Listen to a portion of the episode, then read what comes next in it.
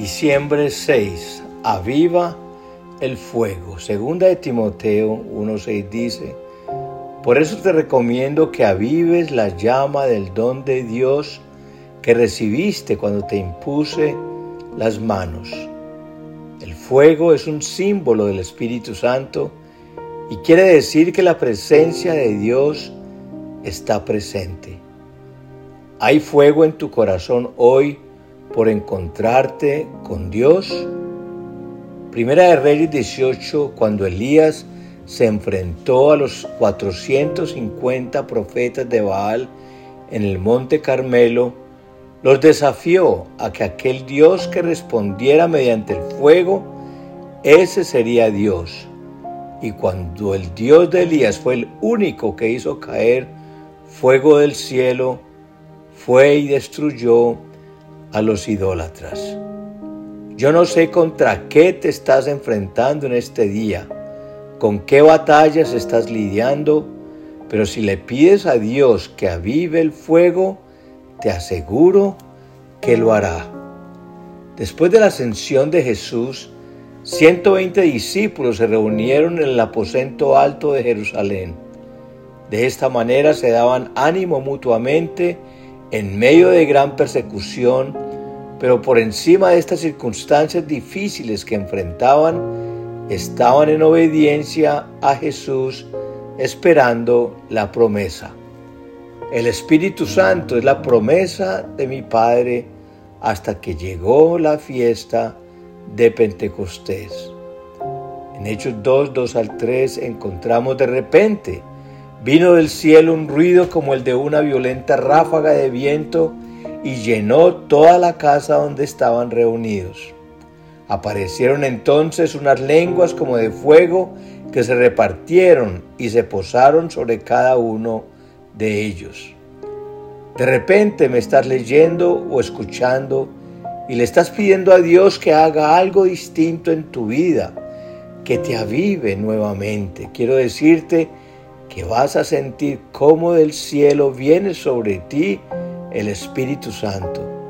Y en este momento te van a dar ganas de llorar, de reír, ganas de postrarte y pedir perdón. Sentirás un fuego dentro de ti y de repente todos los males que te aquejan se van a ir. Nosotros los que nos identificamos como cristianos, necesitamos una visita especial del Espíritu Santo. Veo que nuestro orgullo, nuestro egoísmo, nuestro control, nuestra inseguridad son solo expresiones de que realmente lo necesitamos. De repente esa enfermedad que te diagnosticaron sale de tu cuerpo, que es templo del Espíritu Santo. De repente esa relación que dabas por perdida se restaura. De repente no has podido quedar embarazada, sin embargo el Espíritu Santo que llega a tu vida hará que quedes como María. El fruto de tu vientre será grande. Si lo crees, entonces lo recibirás hoy. Pídele eso para ti. Es la promesa de tu Padre. El fuego quema todo lo indeseable es el fuego del Espíritu Santo el que te purifica. Todo lo pecaminoso es quemado. Hebreos 12:29 dice, porque nuestro Dios es fuego consumidor. El fuego del Espíritu Santo es para tres tipos de personas. Primero, los que tienen hambre, los que están hartos de lo mismo y desean más de Dios.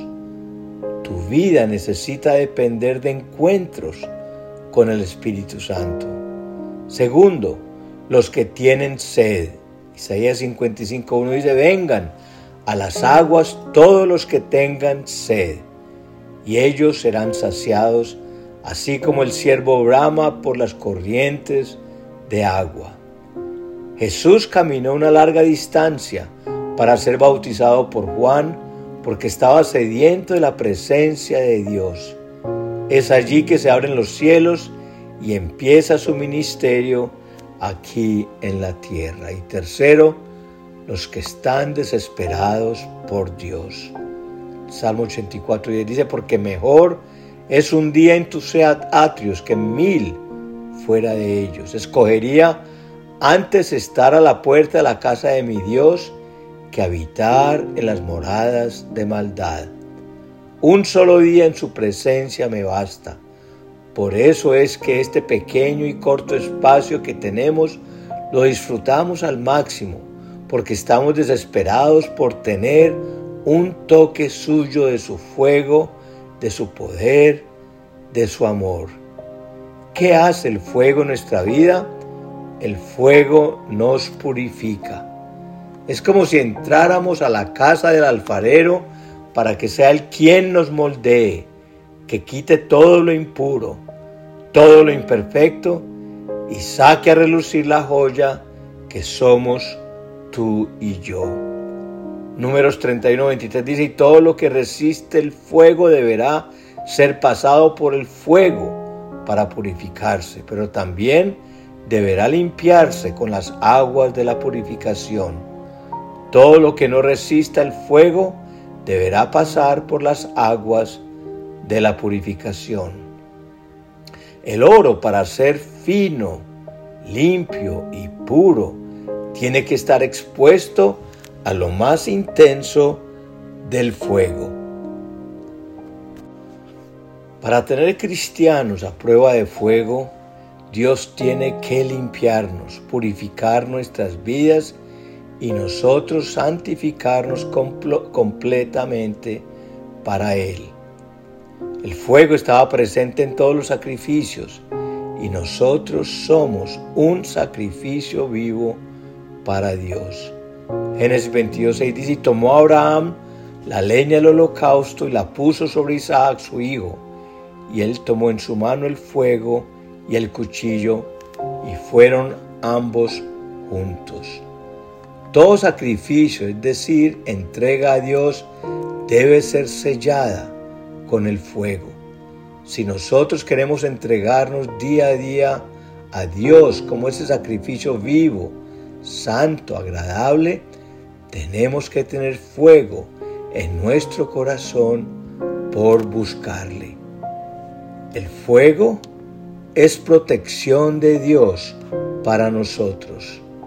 Éxodo 13, 21 al 22 dice, de día el Señor iba al frente de ellos en una columna de nube para indicarles el camino. De noche los alumbraba con una, con una columna de fuego.